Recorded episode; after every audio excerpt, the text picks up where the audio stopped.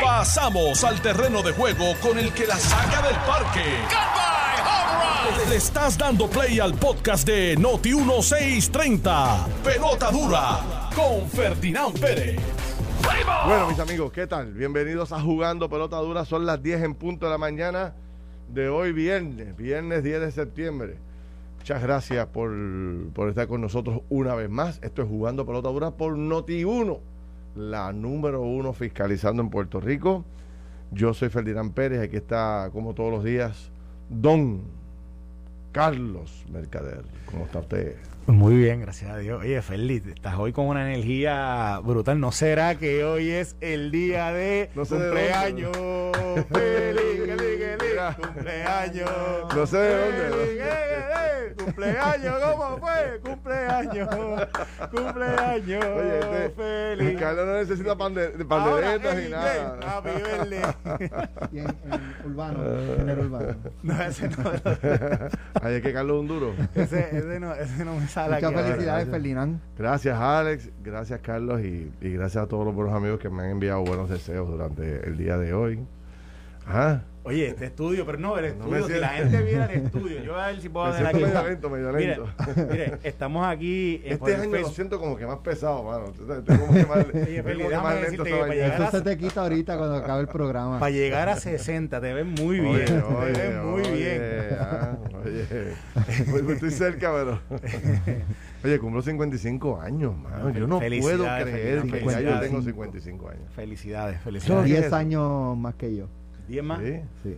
Y sabes, yo siempre que yo. recuerdo, yo. siempre, dos cosas te voy a decir. Una, yo siempre recuerdo, yo cuando nosotros vivíamos allá en Camuy, había un, al frente de casa, de mi casa, había un palo bien grande, ¿no? Y yo recuerdo una conversación con amigos y también con mi, con mi viejo, y cuando yo cumple 18 años para sacar, tú sabes, o cuando, perdóname, cuando cumple 16 para sacar la licencia, ¿te acuerdas? Que esa era la fiebre más grande del mundo, sacar la licencia era como que Exacto. lo máximo.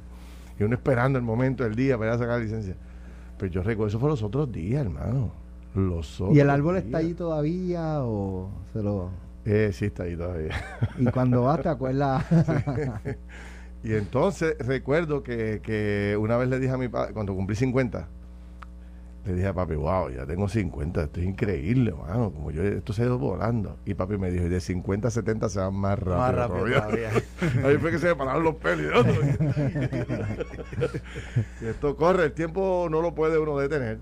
Hay que, ¿verdad?, apreciar cada momento de la vida, hermano. es así. y dar gracias por las bendiciones que uno, pues, pues, pues, gracias al Todopoderoso ha recibido. Sí. Así que, gracias a todos, gracias a mi familia, a mis hijos, ¿verdad? A mi esposa, a toda mi familia por, ¿verdad? Por, por hacerme de un día feliz hoy. Así Mira, que, oye, Feli, hablando de bendiciones en la vida. dale.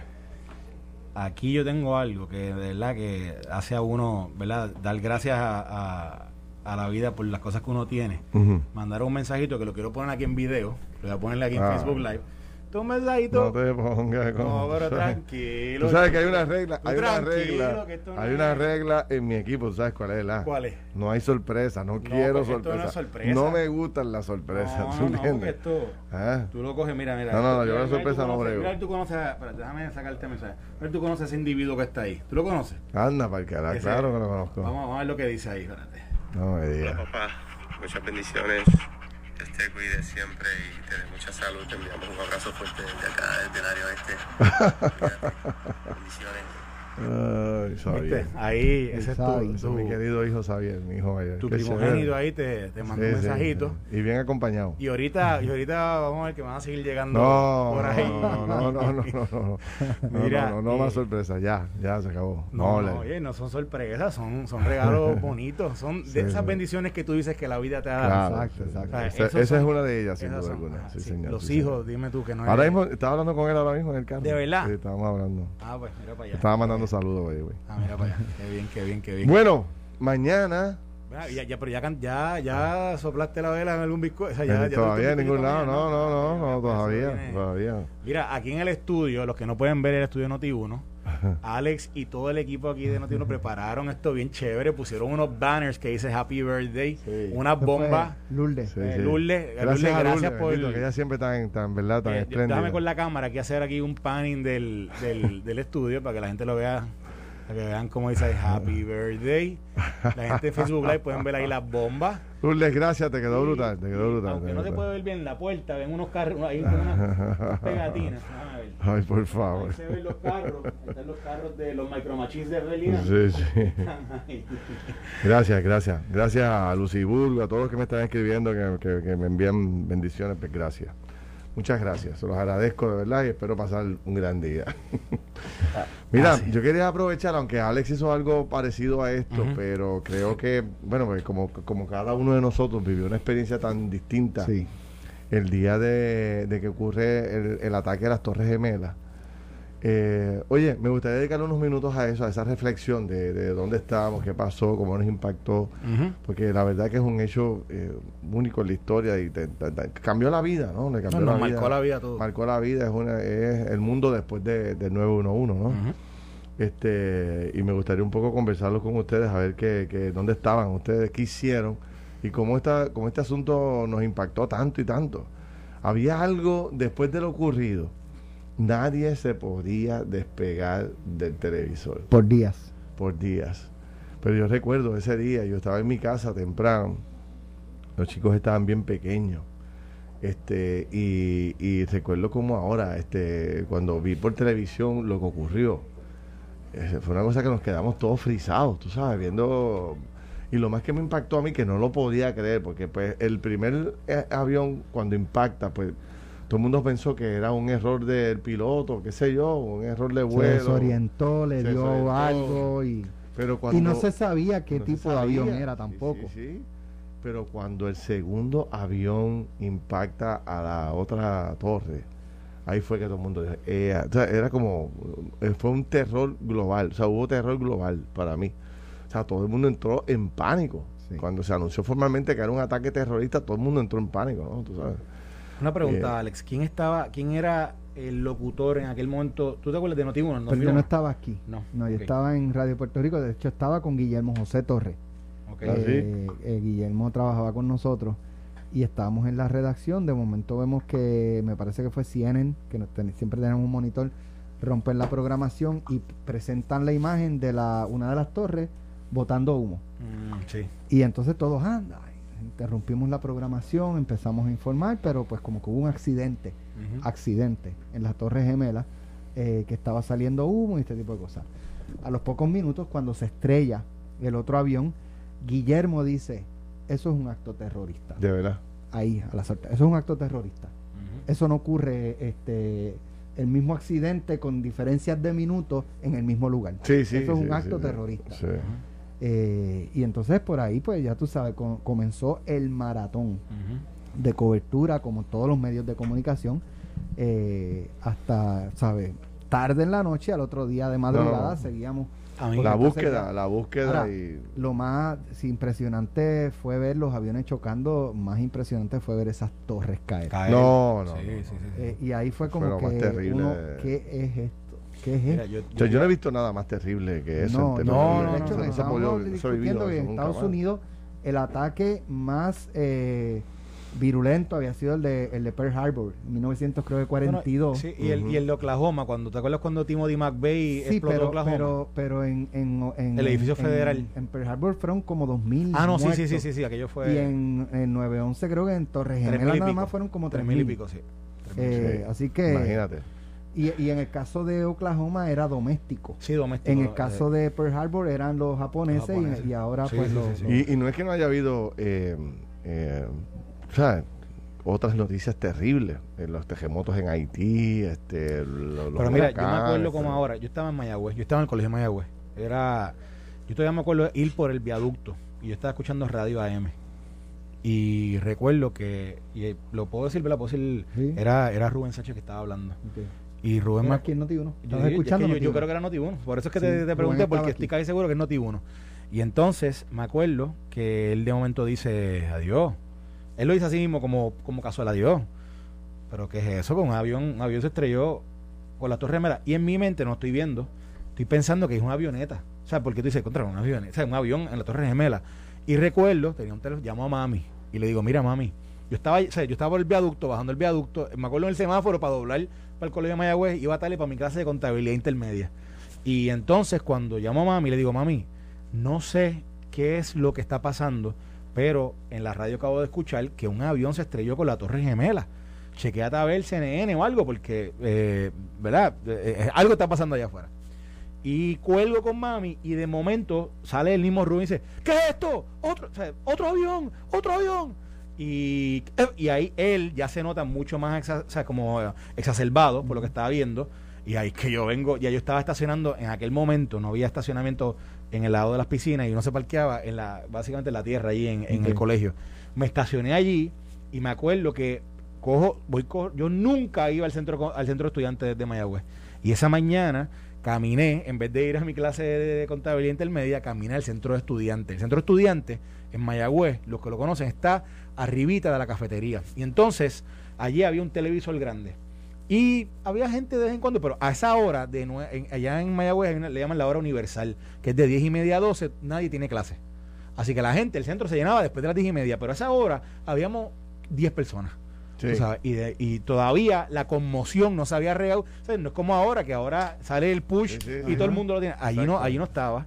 Y entonces, de momento, ya yo llego y pego a ver lo de, la- lo de, lo, lo de los aviones. Ya, el- ya estaba el video, ya estaban como en repeat. Aquí Y estuvo fuera de liga. No. El Pentágono.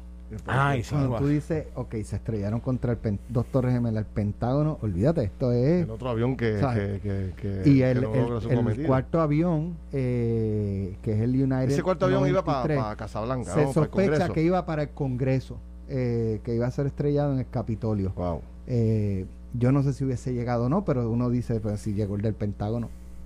¿Tú has visto, tú has visto la serie de- de, Pentágono Survivor? al Capitolio en un avión a Dom- esa velocidad. 30 segundos. en- 30 en nada. segundos. 30 segundos. Exacto. ¿Cómo, cómo se llama la serie de Netflix de La que está ahora, Ajá. Turning Point. No, la otra, la que la que Me dicen que esa está brutal. Buenísima, la estoy viendo. Sí. Esa me dicen que una- está brutal. Hay una serie que es la de la de este eh, o sea, esta este bombardeo que hacen en el Capitolio Federal Ah, Designated Survivor. Designated Survivor. Con Esa- Kiefer Ah, Sutherland. sí, Esa, Sí, sí, esa sí, está sí. brutal. Sí, sí, sí. Esa sí. está brutal. Que él es, él es el secretario de la vivienda. Sí, sí, sí. Y, Y se entonces convierte en pre- ese es el día del mensaje del presidente, el mensaje a la nación.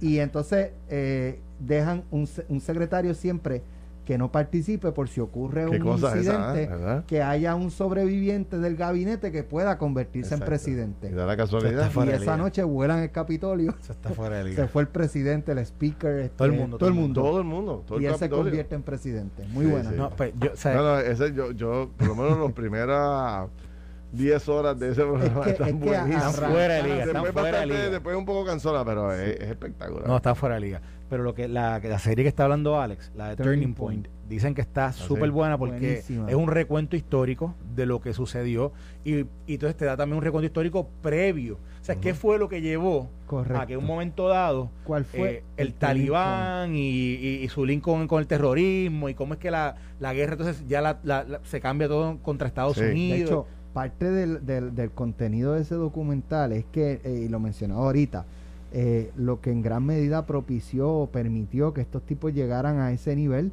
fue el- desfase en la comunicación entre la CIA y el FBI. Cada Sí. cual investigaba por su lado y no compartían Exacto. información. La CIA sabía que esos terroristas habían llegado a suelo americano y no notificaron al FBI para que los interviniera, ampliara la investigación y esos tipos llevaban semanas cogiendo incluso clases de aviación. Por eso es que yo estoy tan tan ansioso de ver eh, cuando se publique parte de esta autorización. Ya salieron. ah, salió? ¿te acuerdas que ayer, esta Sí. mañana lo leí, como a las 5 de la mañana, Ah. cogí el teléfono y me puse a ver así y salió. Te déjame buscártelo porque ya, ya salieron unos... unos Desclasificaron. de- de- de- ajá, desclasificaron Exacto. unos, unos, unos documentos de, de eso que tú estás hablando.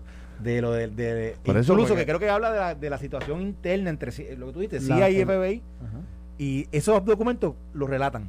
Pues, eso yo, yo estoy loco, porque ahí tiene que haber, tan, digo, Yo voy por No el sé si- tercer episodio, me imagino que ya mismo llegarán a la parte de, de Osama Bin Laden cuando no, lo no, eso te iba a decir. Entonces, el otro gran momento relacionado a esta historia es cuando capturan y asesinan a, a Osama Bin Laden. el presidente Obama. O sea, eso estuvo, lo- que y esa famoso, esa famosa, famosa foto que corrió por todo el mundo de eh, Hillary y Obama recibiendo eh, Ahí siguiendo el real time en Pakistán. cuando la asesinan que la foto de la foto de Hillary este con la boca Asombrada. asombrada por lo que estaba ocurriendo eso se quedó con el mundo entero, tú sabes, en términos de... de Y Biden estaba ahí en, esa, en ese estaba, war room Exactamente. eh, observando No, también. esa foto está fuera de liga. esa foto Esa está foto- De hecho, hay unas películas espectaculares sobre eso de, Sí. de la captura de, de Osama Bin Laden cuando cae el helicóptero que se estrella arrancando el operativo. Arrancando, O sí, sea, cuando sí, se estaban ¿Verdad? acercando al complejo, un, está- un Black Hawk con Sí, una tecnología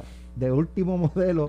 Y con se- todo y eso siguieron. Y ellos se bajan y siguen. Y siguen. Continuamos con el operativo. Sí. No sabemos cómo vamos a salir de aquí, pero continuaron el operativo. Y todo... Matan a Osama Bin Laden Sí, y cuando despegan, destruyen el helicóptero. exacto. Le ponen una bomba para No, que... Y entonces eh, toda, la, toda la, la, la gama que surgió después de sobre cómo iban a disponer del, del de cómo se dis- dispuso del, del cadáver. Ajá, que, que lo no- tiraron al mar. Que no, exacto, que en el propio avión es que hacen la colaboración de la, de la sangre con aquello, con Ajá. lo otro, ese tipo de cosas. Exacto. Y, donde, y, de- y deciden tirarlo al mar, en un lugar totalmente desconocido para que nunca se le pudiera rendir culto.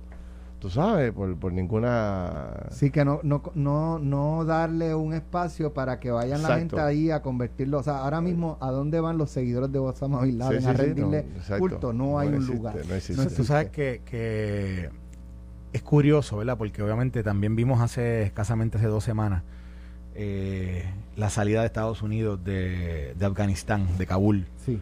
Y, y, eh, estamos hablando aquí cómo fue que comenzó esa llegada. Cómo fue que Estados Unidos llegó allí, ¿verdad? Por esta razón.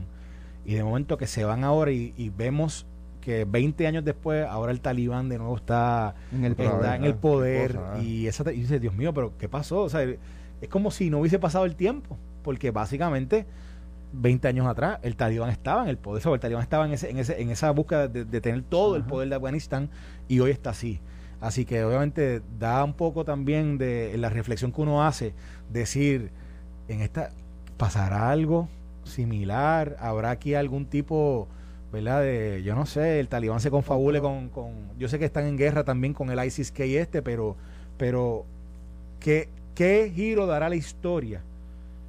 Que quizás esto se nos se convierta en, ¿verdad? en, en algo que no va a acabar, una guerra que no va a acabar Otra ahora. vertiente histórica de, de estos sucesos también fue eh, el que se convirtiera la base de Guantánamo en, la cárcel para Sí. estos prisioneros o detenidos. Detenido. Pues estaba viendo en el documental que se evitaba llamarles prisioneros porque si no tenían que activar lo de la Convención de Ginebra y Ok. velar por los derechos humanos de esos presos, entonces le llamaban detenidos. Eh, pero, de hecho, eh, trascendieron también, recuerdan, unos videos de cómo abusaban o se Sí. burlaban eh, militares y uno de los que creo que investigó eh, lo que pasó en Abu Ghraib, era que se llamaba la, la- la prisión, fue Arnaldo Claudio. que No, para, para, para, para, para, para que sepas algo. Esa cárcel, cuando pasó ese, eso, esa controversia que tú estás hablando, Ujú.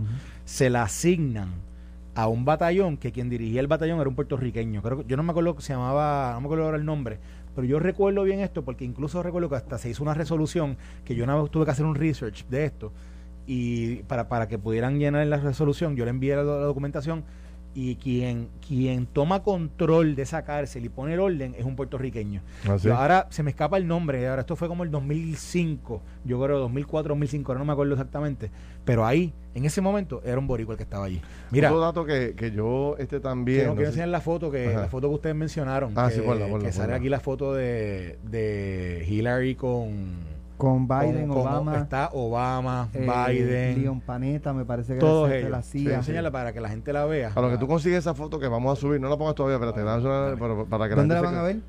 Ahora en Facebook, el Facebook. Facebook Live de En el- Pelota Dura Noti Exactamente. Eh, entre un momentito al Facebook para que vea esta foto, que es una de las fotos más, más históricas desde ese momento. Yo creo que está esa foto y la de los bomberos levantando la bandera sí, en el ground sí, sí, zero. Ah, sí. Esas son las dos fotos Bueno, y más espérate, emblemáticas a- de, ayer de- vi el video de acuérdate que cuando pasa cuando pasa 9/11 de momento Nueva York que estaba como de luto y no sabían qué hacer con todo lo que estaba sucediendo y venía el Subway Series Ajá. que era la ahora. serie que ahora viene de nuevo 20 años después es de nuevo Yankees contra los Mets y sale el video de cuando en aquel momento el presidente Bush eh, él camina al montículo y hace el lanzamiento de ese primer de ese primer lanzamiento era un no perdona me dice bueno no era, no era Subway Series era era de la, de la serie mundial Yankees contra Arizona Eh, eso está fuera de liga es para pelo porque está todo el estadio. O sea que Los ahora los políticos, los F-16. políticos lo- los abuchean, etcétera, pero ahí está todo el mundo aplaudiendo, todo el mundo, o sea, está como Estados Unidos unidos.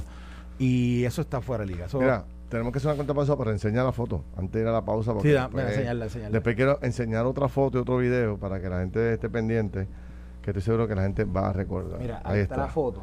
Pégalo un poquito más, pero para acá, para Se acá. para acá, échalo para acá. Ahí. Retíralo un poco, retíralo un poco. Ahí está. Mira la, mira la expresión de Hillary Clinton con la mano en la boca, obviamente impresionada, el propio presidente. Todos estaban, como dice Alex, siguiendo real time esa captura de, de, De de Osama Obama, Bin Laden. de Osama Bin Laden. Imagínense, ese era el momento cumbre. Y, y hemos visto varias películas donde precisamente Ajá. cómo es que se va viendo real time esa captura y asesinato ahí a Osama Bin Laden. Estás escuchando el podcast de Pelota Dura, en Noti1 con Ferdinand Pérez. este año allá en Nueva York y él se había ya trasladado a Nueva York cuando pasa este ataque a las Torres Gemelas. Entonces la, la pelea se pospone y recuerdas que, que, que Tito Trinidad había decidido, comienza entonces a ayudar a los bomberos, etcétera, que él había decidido, eh, le dijeron, bueno, la posponemos dos, tres semanas o, o, la, o la movemos más adelante. Y él, no, no, vamos, vamos, vamos a hacerla ya. Y él se queda por allá, incluso que dicen que, que parte ¿verdad? de su... Esa fue su primera derrota, su estado emocional Sí. no era el mejor. Pero eso no fue aquí en el Clemente después. no, No, no, no, no, no, no, eso eso fue en el, eso fue en el Madison Madison. Square Garden. Y, y, y es que Tito siempre ha sido una figura bien espiritual Sí. y emocional, tú sabes. Pasional, pura Este, pasión. sí, y, sí. la- y emocionalmente, pues lo que se habló en ese momento es que eso, lo, lo que ocurrió y que in- incluso hubiese víctimas puertorriqueñas, pues a él emocionalmente lo, lo trastocó de cara a la pelea.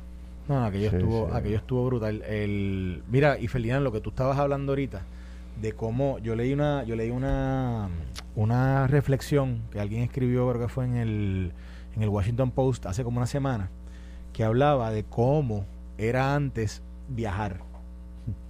Ah, verdad. Y- ese es otro punto. Y Ese es otro tocaste, punto, pues, sí, y decía, y decía que antes tú hasta te podías hasta despedirle tus familiares, tú sabes, Sí, ahí la- sí, sí. o sea, casi que, o sea, que tú te podías dar tres abrazos, o sea, llorar tres veces antes de despedir un familiar. Y que, ¿verdad? Y Y que, en algunos aeropuertos tú entrabas así caminando. Eso, ¿te eso, eso. Este, hasta el avión. Sí. Y, y, y de hecho, antes tú no te tenías que quitar los zapatos. Nada. o sea, era- Ahora es quitarte los no, zapatos. ahora, ahora te ennúan en, en términos de la de lo, del el, Sí. el, el escaneo ese que te hacen, básicamente te miran el cuerpo completo. completo, completo. Este, No, no, y ahí tú no puedes decir, es mi intimidad. Sí, Pues no, no, así no, te no, dicen, no, pues, pues, no te tú quédate, quédate ahí, tu intimidad. Sí, sí. No, de ahí, de Sal- ahí vino el, el Patriot Act, que sabes que hubo múltiples... Este, Sí, pero es el de los zapatos yo recuerdo que fue porque posterior a eso hubo otro intento de volar un avión y el, el, el terrorista tenía la bomba en el zapato, Imagínate. en la suela del zapato. Y de ahí en adelante entonces que fue fue que comenzó empezaron que todo el mundo tiene que sacar, quitarse los zapatos y pasarlos por el escáner. Eso fue otro cambio bien radical, que la gente al principio no lo aceptaba, ¿te acuerdas de las Sí, enormes sí, filas? sí, sí. Había que llegar tres o cuatro horas antes al aeropuerto. Exacto. Sea, era una odisea. Bueno, ¿no? las Pero- medidas de seguridad, no solamente en aeropuertos, medidas de seguridad que se comenzaron a tener en otras áreas del... Por ejemplo, dame un ejemplo, la Casa Blanca. Antes, an- Exacto, sí. antes transitaban vehículos allí en la, en la, en la carretera, en la Pensilvania. Hoy día eso no, ya eso Sí, no, ya eso no es así. Exacto. O sea, esa carretera está cerrada, ¿sabes? Tú puedes, tú puedes caminar, La pero verja tú que no puedes... construyeron, ¿no? Una verja... Correcto. sí, o sea, ese tipo, hasta en eso, o sea, ese tipo de cosas cambió por completo para siempre. O sea, quien lo ha visto ahora, Tú sabes que vi- yo- vio lo nuevo, pero no vio lo que pasaba antes. Fui eh, en el 2009, 10, fui a Washington y entonces eh, nos metimos en, en el carro en el estacionamiento del Pentágono y buscamos el ala donde había impactado el avión y tú notabas, ¿sabes? Tenías que, que fijarte bien, pero se notaba la, la- La la reconstrucción, diferencia de sí. la reconstrucción. Y yo recuerdo, yo saqué varias fotos y arrancamos. Y a los 30 segundos, ¡pam! dos patrullas, déjame ver la foto. Y yo tuve que buscar Ea. la cámara digital pa, y ¿Eso fue dónde? En, en el Pentágono. Sí. Bórrala, bórrala, bórrala. Wow. Todas las fotos que saqué me obligaron a borrarla. Increíble, ¿ah?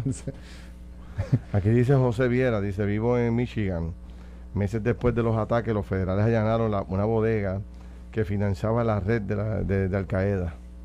Lo increíble era que la bodega era atendida por puertorriqueños, dice aquí José Viera. No, Mira, no yo tengo aquí el video de, ese, de, ese, de ese primer picheo que estuvo brutal. Si tienes que verlo. El de Bush. Sí, eso está brutal. Porque aquí tú ves. eh, Déjame. Súbelo, súbelo, vamos a ponerlo, Ah, vamos a ponerlo en el Facebook. Vamos a ponerlo en el Facebook de. No, Dale un poquito más al lado.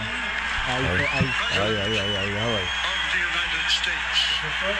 ahí está saliendo el presidente del dogado. Me acuerdo de ese momento como ahora. Al, al Ahora me- montículo. me estoy reviviendo ese momento. No, no, no, no, no. Presidente saluda al público y continúa caminando con la bola en su mano izquierda.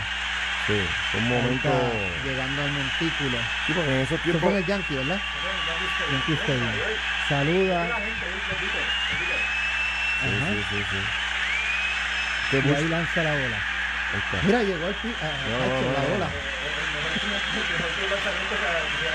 Sí, sí, sí, sí. Yo lo que digo es el, el ambiente que había, el ambiente. O sea, el ambiente que había en la, en la fanaticada, en la gente, ¿verdad? En el, en el pueblo americano. Acuérdate que, oye, lo hemos venido aquí hablando viernes tras viernes de cómo el deporte siempre marca, ¿verdad? Tiene, en, en momentos particulares ha marcado la sociedad.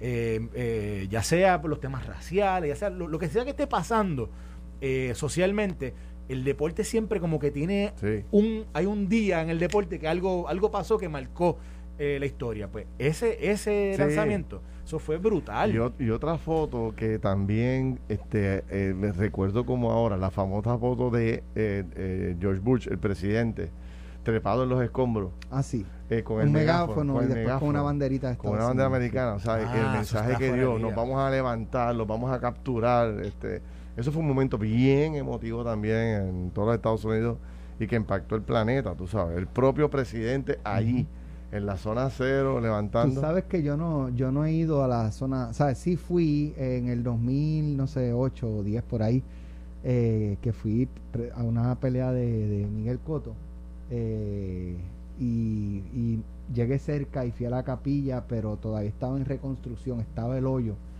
Pero una vez reconstruido y el monumento que hicieron, yo no, no, no he tenido la oportunidad de visitarlo. yo ¿De fui yo estuve ahí yo he ido, con- yo he ido en varias ocasiones No, no, no, yo he ido como tres o cuatro veces y es sin duda alguna. No, a uno este, a uno yo no sé qué yo no, No, no, pero es algo conmueve no, no, que sí conmueve.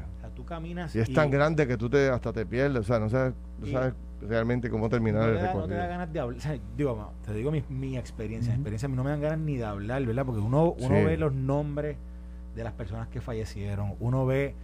Hay una majestuosidad en ese monumento, pero a la Sí. misma vez ahí tú, tú sientes dolor. O sea, Sí. yo no puedo explicarte, o sea, no sé cómo explicarte, pero, pero es algo.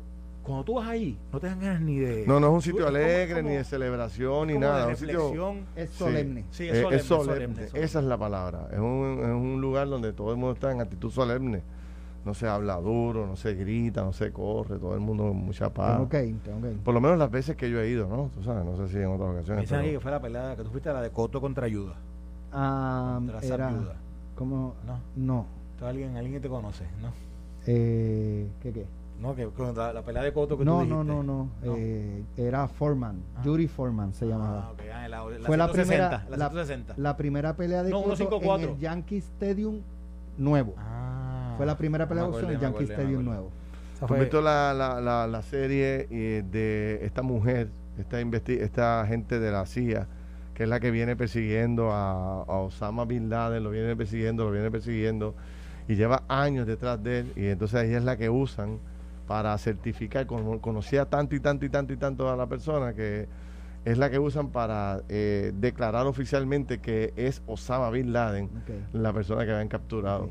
De hecho, Eh, está, el- está buenísima el- esa el- serie. la- Hay tantas películas y series el relacionadas esto. documental de cómo, cómo dieron con su paradero es espectacular también. Y, y una de las cosas que ellos utilizaban era, porque en este complejo donde vivía Osama Bin Laden, no había internet. O sea, Ujú. todas las, ¿Cómo? es es como decía eh, alguien, creo que era de la CIA, decía, eh, eh, ese lugar gritaban, "A- estoy aquí. Exacto. No había internet. Me parece que no había eh, energía eléctrica. Sí. Los niños no salían del complejo para ir a la escuela, se quedaban adentro. Ellos quemaban la basura. Ellos no depositaban la basura afuera para que se la llevaran. Ellos criaban lo- los animales que, que- que consumían pollos, cabros, los, los, todo. O sea, eso era un mundo en ese complejo de vivienda, era un mundo cosa. donde ¿no? estaba Osama Bin Laden y eh, cuando ellos empiezan a monitorear el lugar, eh, una de las cosas que, que hizo la CIA para, por lo menos, ¿verdad? No, no tener la certeza de que era Bin Laden porque era muy complicado, pero tener por lo menos una idea de, de si podía ser él o no, es que ellos tomaban fotografías satelitales porque había una figura que ellos identificaron y le llamaron el caminante que esa persona siempre salía a unas horas específicas y volvía y entraba. Y no volvía a salir hasta el día siguiente. Y ellos de las fotografías satelitales hicieron el ángulo, ¿verdad? Dependiendo eh, el, ángulo del sol y por la sombra en el piso, hicieron un cálculo de su estatura No me digas tú. Para, para, para pues, ver si coincidía con la estatura de Osama Bin Laden. O sea, a ese nivel de No, no, inteligencia, no, la no, CIA. Pero, tú sabes, fue algo eh, impresionante, ¿verdad? Este, esa captura de, de Osama y cómo disponen de él, o sea, que lo tiran desde un avión en el mismo medio de, de- Oye, en y alguna no- parte del y- océano. Y, no murió un civil. O sea, los que Sí. mataron eran los, eh, eh, creo que fue un hijo, que él, eh, el, el hijo, me parece que era un hijo, un hermano, un familiar. Lo- los que mataron ahí son personas que tenían armas. Ahora, De hecho, él, él usa una de sus esposas como escudo. Y el tiro del, de- de- del Navy, el Navy SEAL creo que eran, ¿verdad? Unas fuerzas especiales le dio en la ca- el, el tipo se escuda con una mujer y el, el- tiro del Navy SEAL le dio en la cabeza. Oye, y entremos en esta última área, que, es la, que le- debe ser la área más importante, o sea, la, la cantidad de gente que pierde la vida eh, en este proceso. ¿Te acuerdas la- la- los famosos bomberos, toda la cantidad de bomberos que perdieron la vida? Policía. policías, este, bueno, imagínate, 3.000 personas, pero se convirtió en un ícono de la ciudad de Nueva York, los bomberos, Dos elementos. del mundo, los íconos del Dos mundo, elementos. los bomberos. Dentro de la planificación de Osama Bin Laden y de, y de todo esta de, Al- de Al Qaeda, ellos buscaron vuelos que fueran a ser eh, lejos, para lejos. En, este caso era de Boston y de Newark eh, a Los Ángeles y San Francisco. Eran dos de los aviones. Por lo que los aviones llevaban las alas llenas de combustible para eso, que cuando seguro. impactara la, la torre hacer un daño eh, mayor. Así que esto fue una, una operación, sinceramente, ¿verdad? Y, y lamentable decirlo, pero bien planificada No, no, no, para, no, no, ellos para la- hacer el ellos mayor la- daño Fue perfecto, fue Tú perfecto. sabes que en el, en, en el documental que tú estás viendo, yo no lo he visto completo, pero una persona el otro día estábamos discutiendo el documental y me estaba contando que aparentemente había un había un efectivo, no sé si era del FBI o de la CIA, uno de uno de los dos, que fue alertando sobre esta posibilidad. Y yo no sé si ya llegaste a ese punto donde ya identifican a esta persona, pero que aparentemente él fue a donde varias, o sea, varios oficiales de gobierno diciendo sobre esto, pero como estaba esa guerra interna, entonces no- la información nunca de verdad fluyó al punto donde Ellos, eh, eh, eh, la CIA, según el documental, eh, la CIA sabía que en cualquier momento podía haber un ataque terrorista. Lo que no sabían era cuándo y dónde. Eh, pero un ataque contra Estados Unidos ya venían en Yemen, habían volado, me parece que fue un, eh, no sé si fue un submarino o un barco, le habían zumbado un misil. Embajadas también habían sido eh, eh, atacadas con, con actos terroristas. Así que ellos sabían que venía algo. Y por eso es que ellos incluso cuando estos individuos entran a Estados Unidos, el cuestionamiento es por qué los dejaron entrar. Exacto. ¿Por qué los dejaron entrar? ¿Por qué esa pasividad? ¿Por qué no, no alertaron al FBI para que le diera seguimiento y los vigilara?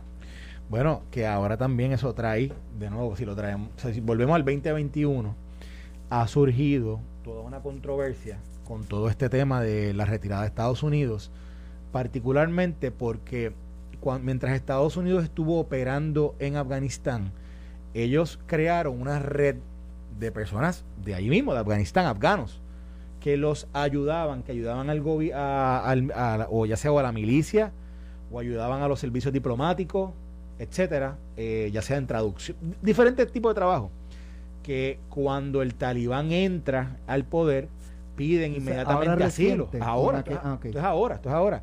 ¿Qué pasa? Yo no sé si tú has visto la foto esta que ha salido públicamente de que a mí, a mí me trae recuerdo del huracán, y le explico ahorita por qué, pero es, es un avión, un C-135 de estos, eh, militares, C-130. C-130, C-130, lleno, pero lleno de gente saliendo de Afganistán. O sea, pero estoy hablando, o sea, un mar de gente con- en, en- en un espacio de avión de camino Y los que se guindaron del avión que cayeron al vacío. Pero que en Estados. Unidos comenzó, ha surgido esta controversia, ¿verdad? De algunos estados, ¿quién va a recibir a los, afga- a los afganos que vienen?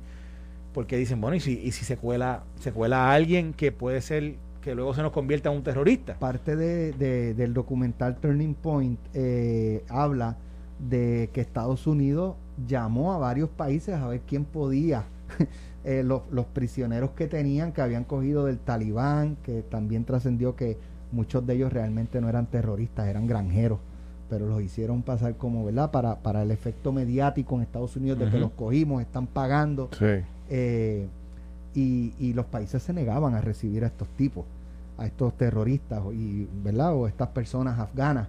Eh, y entonces eh, ahí dicen, espérate, nosotros tenemos una base en Cuba, así que vamos. y ahí es que deciden y llevarlos ahí allá. que deciden llevarlos entonces a. Cuba. Pero antes de llevarlos a Cuba, a Guantánamo, eh, Estados Unidos ocultó la posibilidad con países aliados de que recibieran y albergaran a estos como prisioneros, a estos, a estos eh, afganos, porque eh, ellos temían cómo iba a ser, ¿verdad? En, en Estados Unidos tomado el que estuvieran en tierra eh, norteamericana. Se había considerado la, la, la cárcel esta, distintas cárceles, bases militares, pero la, la de donde tienen al Chapo, eh, todos estos narcos importantes Ah, en en. Colorado. No, no, En Colorado. Creo que es la, la cárcel más...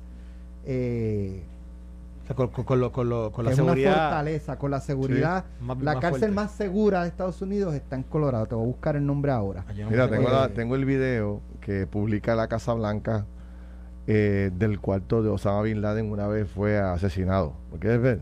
Dale. Bueno, ponlo, lo pongo aquí en Facebook ahora, que es el momento donde mm, yo no sé si este es el jefe del ejército o del Pentágono, pero es el que hace el anuncio oficial y presenta el cuarto. Te voy, te voy a enseñar ahora. Te voy a enseñar aquí para que lo puedan ver. Míralo ahí. Me están Así. enseñando eh, parte del cuarto. A sangre, ahí era, que, ahí era que dormía, este, y ahí es que lo asesinan. Y de hecho, ellos tenían. Muere, con un tiro en el ojo izquierdo, dice este Alex. Ajá. Ellos tenían eh, computadoras también ahí. Los, Oh, los sí, militares sí, sí. estadounidenses se llevaron todo, Sí, eh, todas las computadoras y, dicen que eso fue una joya. sí.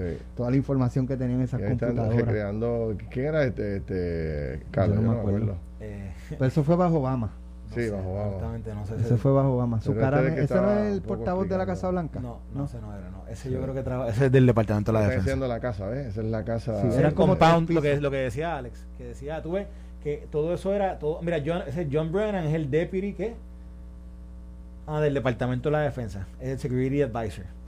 Eh, pero fíjate lo que decía Alex, ahorita salió como, como El complejo. habían- el complejo, todas las ca- to- eran como diferentes edificios dentro Sí, de, un, sí. de un solo complejo. Correcto. Bueno, esa historia, sin duda alguna, eh, ¿verdad? Me imagino que todas las series de Netflix relacionadas a esto van a coger un, un pic durante este fin de semana. Otra pregunta que te iba a hacer: eh, ¿cuántos boricuas perdieron la vida en ese, en ese evento? ¿Tú recuerdas? No, no, no, no tengo el dato, lo puedo A ver buscar. si aquí nos puede decir nuestros amigos aquí que nos están viendo ahora mismo y nos están escuchando, podrían eh, aportar ahí a esta discusión. No, Porque te- sé que hay puertorriqueños que perdieron la vida, pero no recuerdo eh, la cantidad. Estaba viendo una historia los otros días de, de una joven que perdió la vida ahí, que trabajaba. no, yo hay una historia de, de Ramón Cantero Frau y de... Él estaba allí en Nueva York. ¿Cómo se llama? Eh, la que era directora de OGP, este, Melba Costa.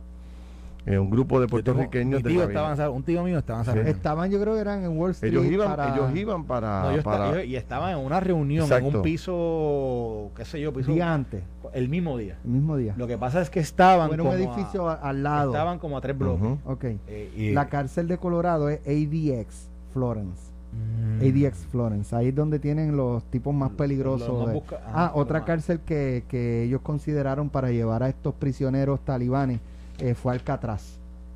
De Bueno. verdad. Alcatraz fue Re- otra que reactivarla.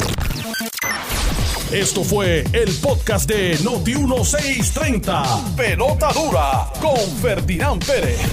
Dale play a tu podcast favorito a través de Apple Podcasts, Spotify, Google Podcasts, Stitcher y notiuno.com.